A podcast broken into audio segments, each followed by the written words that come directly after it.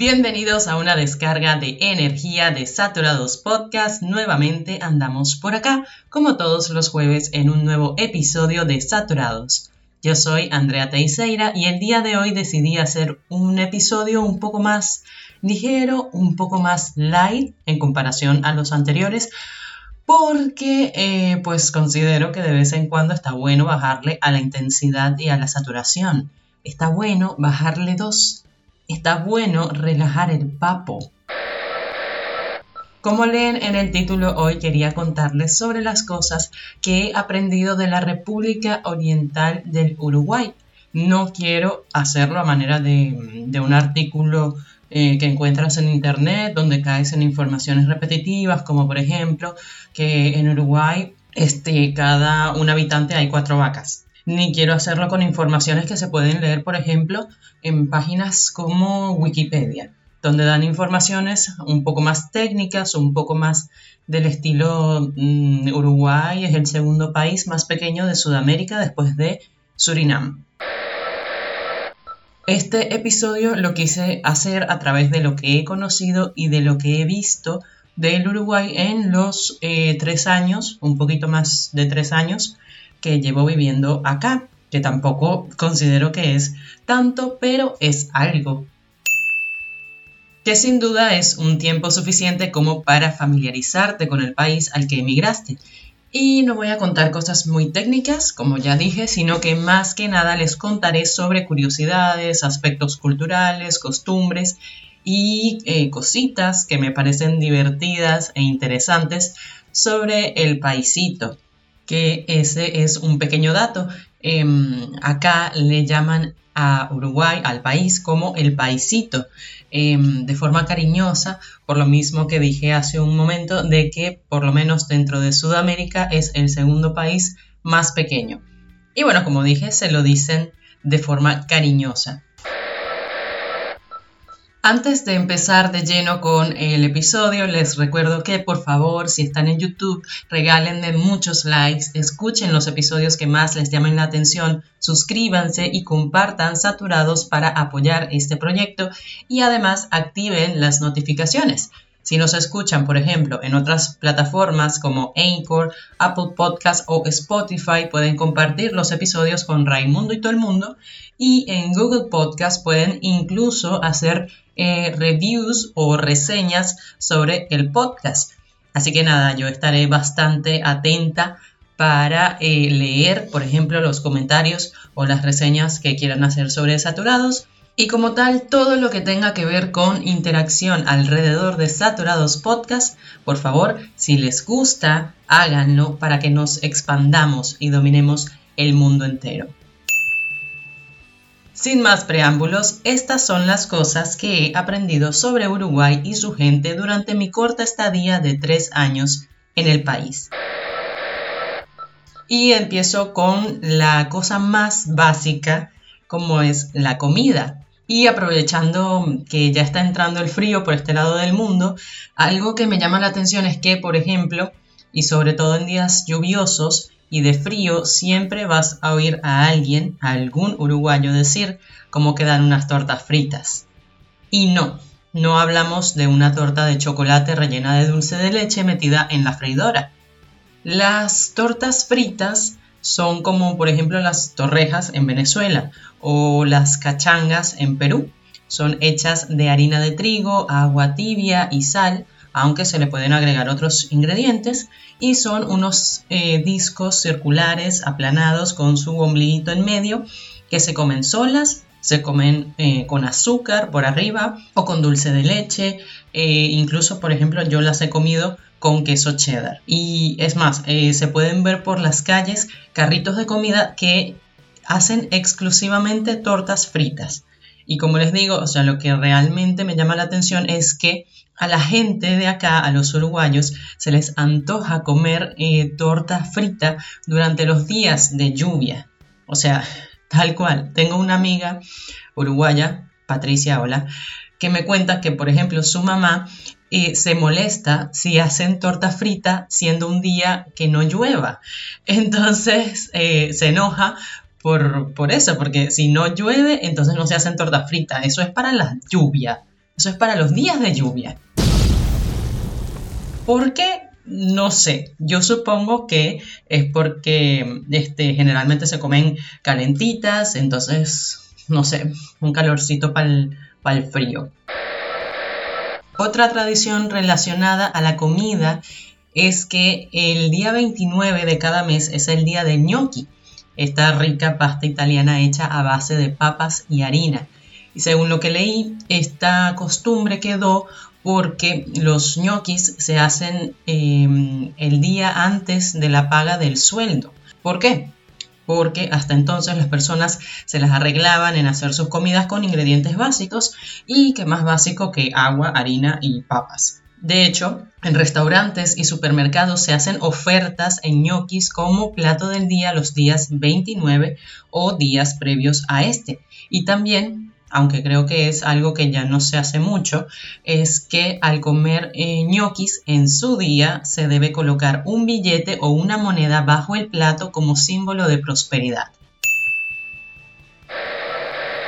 Algo relacionado también a la comida y que en realidad le veo la lógica, o sea, sí, le veo la lógica, pero al mismo tiempo a mí me parece como que... Mm, es que, por ejemplo, si es temporada veraniega y te ven comiendo caraotas o porotos negros, como los conocen acá, sopa o una pasta carbonara, por ejemplo, eres un bicho raro.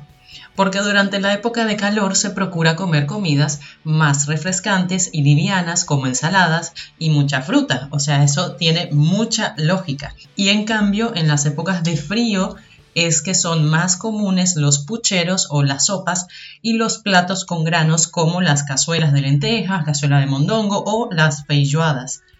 Y lo que me causa gracia es que, por ejemplo, en Venezuela, aunque hiciera un calor triple y jueputa, por ejemplo, en casa de mi abuela, los días de sopa se respetan, que por ejemplo son los jueves específicamente.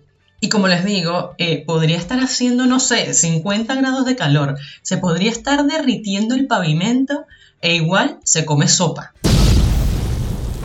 Que, viéndolo de otra forma, muchos uruguayos toman mate aunque haga un calor del demonio. Esa es otra cosa muy suya, que es el mate. Lo pueden llevar a donde sea, literal.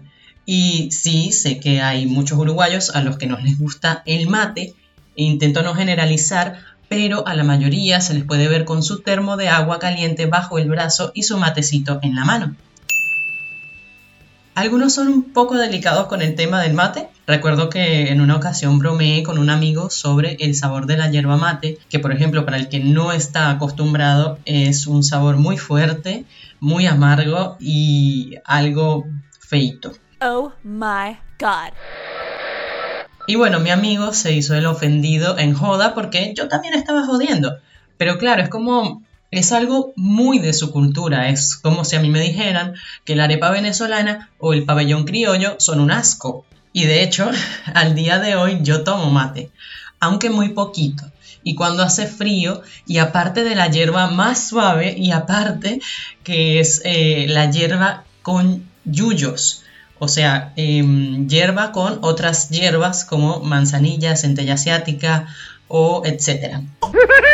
Y como dato les dejo que el consumo de hierba en Uruguay es de 10 kilos per cápita al año y en 2020 se llegó al consumo de aproximadamente 32 millones de kilos de mate. Otra cosa muy relacionada a la comida que es un pequeño detalle es que em, por lo general el uruguayo no es de desayunar o por ejemplo si desayuna no desayuna grandes cosas o cosas muy pesadas como por ejemplo el venezolano que tiene la costumbre de comer arepa el arepa y sí sí es pesada yo creo que es un alimento que cae bastante pesado al estómago em, la diferencia con los uruguayos es que ellos no están acostumbrados a levantarse y desayunar y por lo menos en mi caso, yo sí, yo estoy acostumbrada, a mí me acostumbraron de que me levanto y desayuno. Ellos no, ellos pueden simplemente tomar un cafecito, este, tomar un matecito, comer unos bizcochitos, unos poquitos bizcochos y ya están pronto.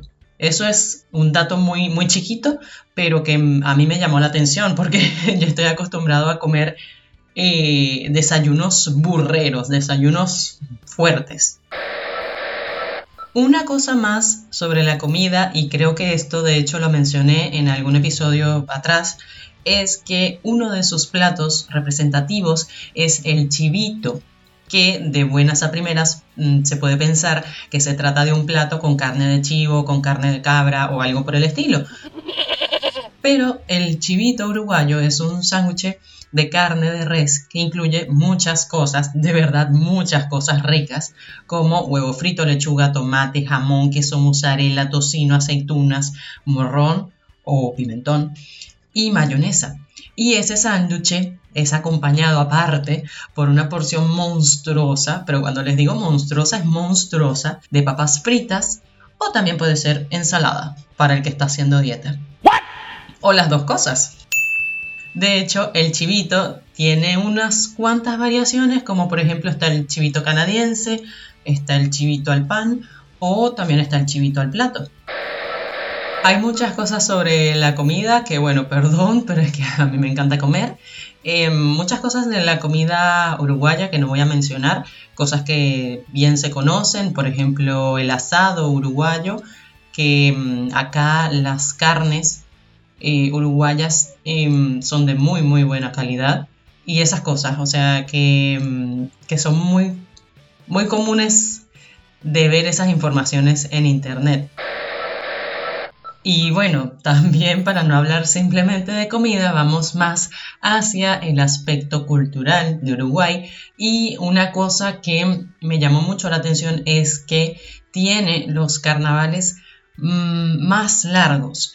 De hecho, los carnavales son bastante planificados, mucho antes de incluso comenzar la época veraniega, que acá es eh, en diciembre, se escuchan los tambores de carnavales por todos lados. Y mm, bueno, como les decía, es porque los carnavales acá duran aproximadamente 40 días. Incluso en Montevideo existe lo que es el Museo del Carnaval.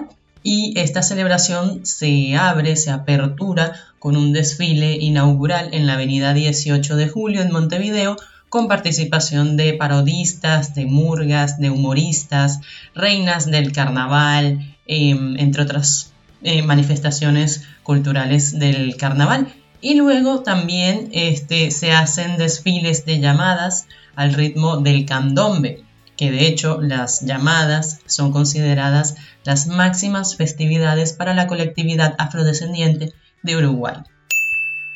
Y em, los carnavales cierran con semanas, pero semanas de mm, presentaciones entablados y concursos de teatro de verano. Aunque a mí me da pena admitir que solamente he podido ir a una presentación del tablado uruguayo, eh, lo disfruté bastante, de hecho vi varios grupos de parodistas, em, ahora me, vienen a la mente nada más em, los nombres de eh, los cíngaros y los Momo Sapiens, que por si se lo preguntan, los parodistas son grupos teatrales que hacen obras burlescas de otras cosas, otras obras, otros hechos y personajes eh, de una forma jocosa y además constructiva. Otra manifestación de los carnavales uruguayos son las murgas, que son un poco más al estilo musical esa representación me hubiese gustado muchísimo eh, haberla visto. Em, me da mucha pena que no pude, pero supongo que habrá tiempo para eso. Eso espero. Si el coronavirus se va algún día. Y hablando de los carnavales y de las llamadas, eh, pude aprender en un paseo de artesanos una de las manifestaciones musicales más usadas en los carnavales uruguayos, que es el candombe. El candombe fue traído a Uruguay por los eh, esclavos africanos durante la época colonial y eh, estos esclavos utilizaban esta manifestación para comunicarse a través de los tambores, del canto, del baile e incluso usaban rasgos un poco religiosos y de hecho hoy en día el candombe es reconocido como Patrimonio Cultural Inmaterial de la Humanidad por la UNESCO.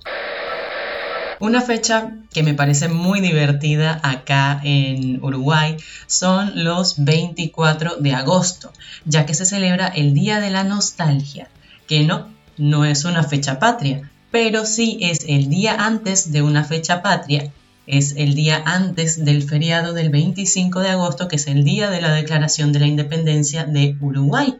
Y la fiesta de la nostalgia fue idea de un locutor eh, y dueño de la radio CX32 Radio Mundo, Pablo Lecueder, en 1978. Él utilizó eh, la víspera del Festivo Nacional para escuchar y recordar grandes éxitos musicales de finales de los años 60 y principios de los años 70. Y posteriormente se le sumaron los old hits de los 80 y de los 90. Y esta celebración, eh, al tener mucho impacto en la audiencia, se decidió que se iba a hacer todos los años y de hecho se fueron organizando fiestas, eh, reuniones y, eventos eh, sociales bajo este concepto en esta fecha.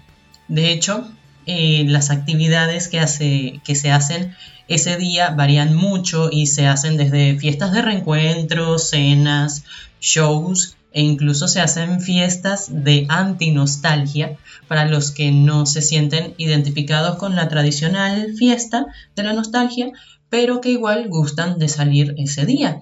Em, y obviamente todo, todo esto, todo este movimiento genera eh, una gran, un gran movimiento, ¿sí? Eh, valga la redundancia, comercial e incluso turístico.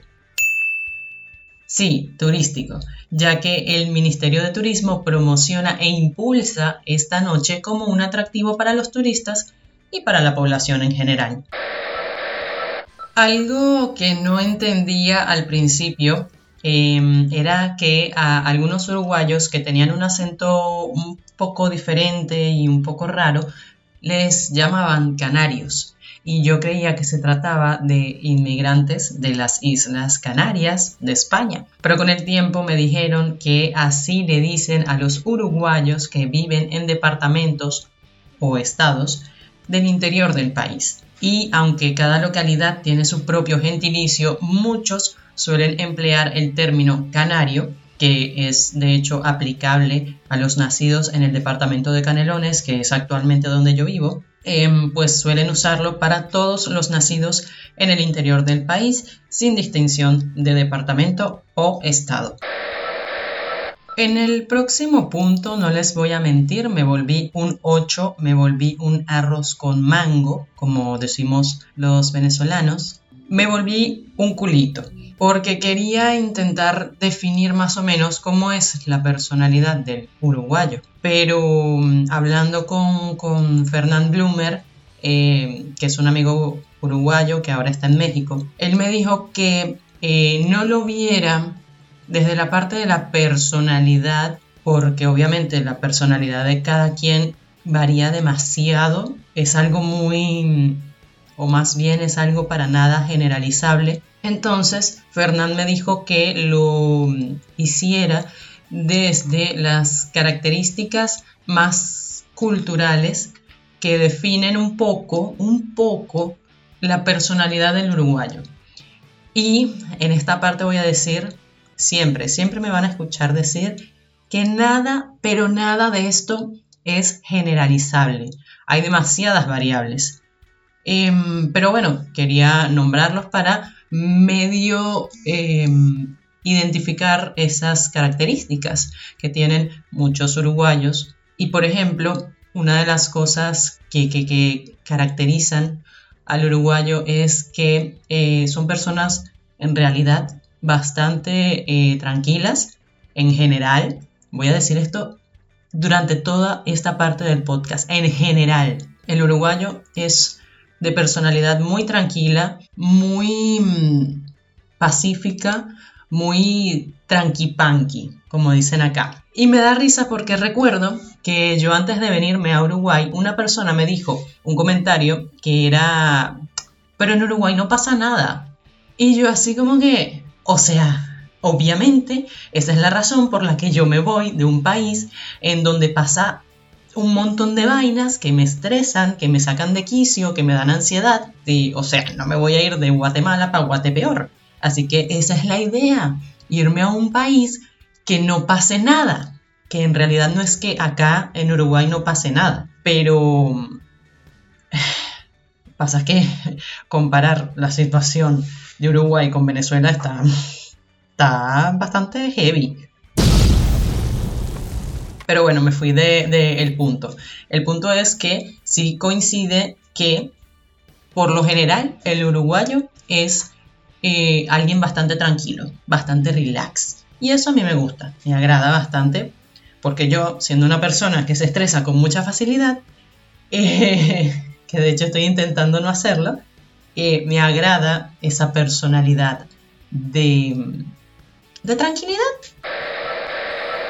Otra cosa em, que, por ejemplo, Fernán puede darse cuenta es que em, él estando en México, eh, se da cuenta de que em, existe un respeto en el mexicano bastante grande hacia las personas mayores o hacia las personas cuya jerarquía es mayor a la de otra. Y eso es algo que también se ve en el venezolano. O sea, el, venezolano por lo general le tiene mucho respeto a los que son sus eh, autoridades em, o pueden ser jefes de trabajo, pueden ser este, familiares mayores. y lo digo, por ejemplo, en mi caso. En mi caso, eh, yo con mi papá y mi mamá, bueno, el trato echamos vaina, bromeamos y todo eso, pero por ejemplo, con mi abuela, no es que yo no bromee con mi abuela, pero yo me dirijo a mi abuela con más respeto, con, más, este, sí, como con esa relación un poquito jerárquica. Yo de hecho yo trato a mi abuela de usted y Fernán me decía que el uruguayo no es así. El uruguayo es em, más de voz a voz, de tú a tú.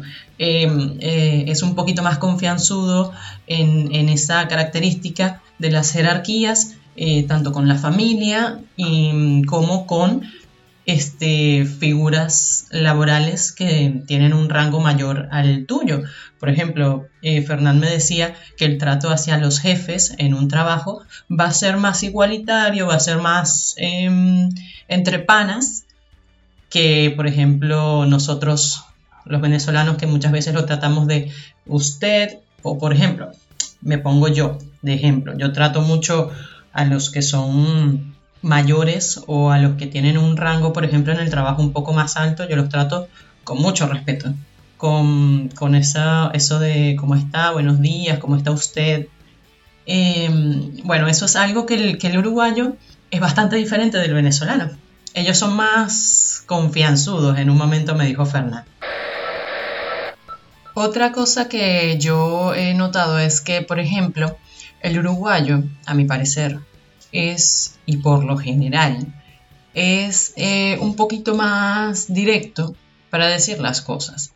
Y eso no quiere decir que sean mal educados, em, sino más bien que, tipo, mira, pueden estar en desacuerdo contigo, pero te lo pueden decir de una forma amable.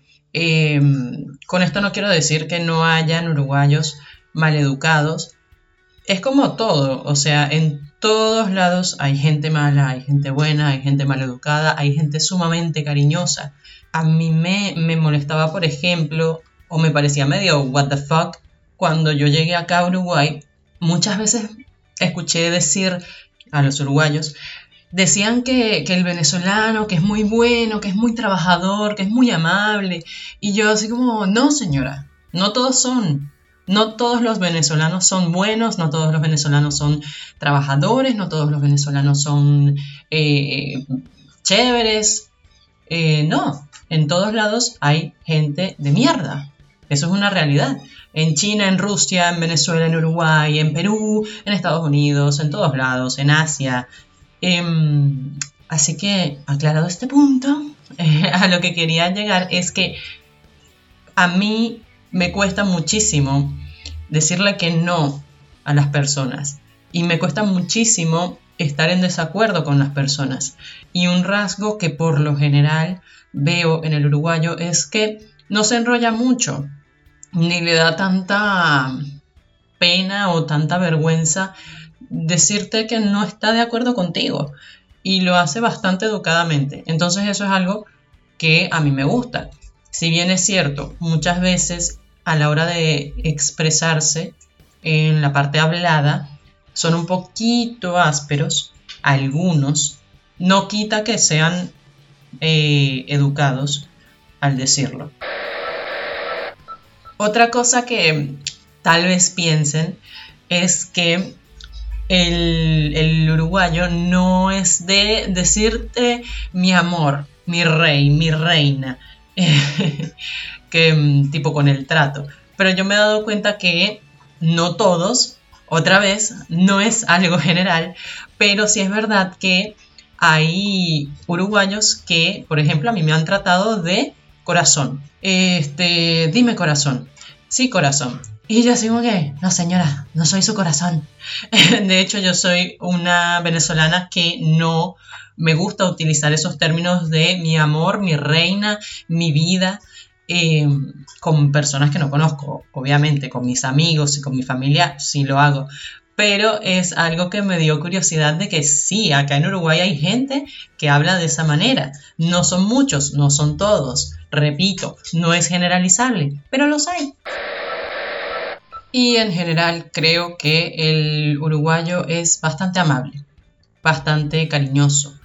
Este, yo antes de, grabar estaba siendo un poquito influenciada por otras cosas que había escuchado, pero después, hablando con unas amigas y mm, recordando las cosas que he vivido acá, me di cuenta que sí, que el uruguayo realmente cuando lo conoces, cuando lo tratas, es bastante amable, es em, bastante de tratarte con amabilidad, de cariñoso, em, detallista, en muchos casos, o sea, nuevamente, nuevamente, no es generalizable, pero es un aspecto que yo me he dado cuenta por lo menos en eh, los amigos uruguayos que tengo, y es algo muy lindo, porque em, también al venezolano se le caracteriza generalmente como alguien cálido y alguien cariñoso. Entonces, me gusta que compartamos esa característica. Otra característica del uruguayo creo que puede ser que dada su tranquilidad y su sí, su tranquilidad, son personas que también son bastante sencillas.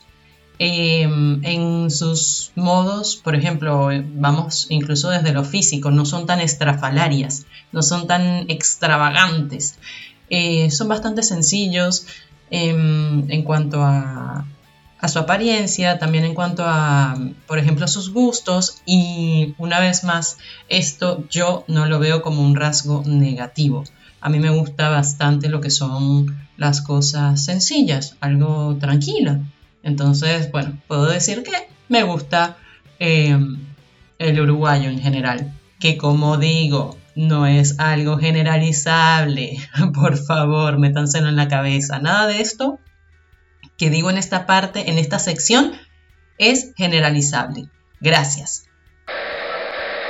Y algo que me gusta muchísimo del uruguayo, no solo por mi condición de, de, inmigrante, es que en su mayoría el uruguayo no es para nada, para nada xenofóbico. O sea, tengo tres años viviendo acá y solamente me he enfrentado, entre comillas, a una situación de xenofobia que no fue una situación agresiva, para nada, para que vean lo em, tranquilos que pueden llegar a ser los uruguayos. Lo que me pasó fue que yo estaba en mi trabajo, estaba atendiendo a un cliente y él se dio cuenta de que yo eh, tenía un acento diferente y me preguntó que de dónde era, yo le dije que era venezolana y salió con el típico comentario de, ay, es que ustedes vienen a robarnos el trabajo. Y yo eh, le respondí amablemente, le dije, mire, yo vine acá y yo tenía la necesidad de buscar un trabajo, de tener un trabajo y yo salí a buscarlo y por suerte, gracias a Dios, yo lo conseguí. Eso es todo, o sea, yo no le robé el trabajo a nadie. Y Eh, pues nada, terminé de atenderlo, él se retiró y después una compañera me comentó que él se había ido a quejar con los encargados porque yo era venezolana. Por ese simple hecho. Y al día siguiente, como el encargado no me dijo nada, o sea, normalmente cuando un cliente se queja de un empleado, el encargado va y te pregunta qué pasó y te dice lo que pasó. Entonces, como el encargado a mí no me dijo nada, yo al día siguiente le pregunté y el encargado se me quedó viendo y dijo, sí, eh, vino este señor y se quejó de ti por esto, pero mm, él te faltó el respeto, fue lo que me dijo el encargado, eh, como que él, te trató mal. Y yo así como que, bueno, no agresivamente, no me trató mm, para nada agresivo, pero sí fue maleducado y xenófobo. Xenófobo. Oh my god. Como digo, es la única situación xenofóbica que yo he enfrentado acá en Uruguay, para nada agresiva en comparación con otros países y es nuevamente lo que me gusta de acá es que no son para nada xenofóbicos, o sea, es un país que como Venezuela fue construido por inmigrantes, entonces ellos tienen mucho eso de la raíz de de que son familiares de, inmigrantes, de que tienen sangre de inmigrantes en sus venas y que también el uruguayo em, ha sido inmigrante en diferentes épocas. Entonces, no son para nada de esas actitudes xenófobas hacia otras culturas, hacia otros países, hacia otras personas inmigrantes. Y es algo que está súper, hiper, mega, ultra chévere. Y bueno, para cerrar el episodio de hoy quería hacerlo con algunas frases o palabras que se usan acá en Uruguay que personalmente me causan gracia o me llaman la atención. Esto también para cerrar un poquito el episodio de forma light, de forma tranquila y relax hay una frase que es agárrate Catalina, que es para referirse a que algo difícil está por suceder. En Venezuela, por ejemplo, diríamos pónganse las alpargatas que lo que viene es joropo.